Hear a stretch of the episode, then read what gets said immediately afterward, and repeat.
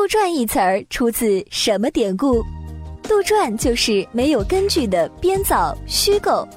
古时候有个叫杜牧的人，喜欢作诗，但是他写的诗内容空乏，不着边际，毫无真情实感，而且他的诗也不讲韵律。有人说他写的东西诗不像诗，文不像文，实在是不伦不类。他却常常在诗的后面署上自己的大名儿“杜默传”三字，所以经常被人耻笑。一提到他的诗，人们就说杜撰。后人把不合乎常规的事情都称为杜撰。再后来，杜撰又被引申为不真实的、没有根据的编造的意思了。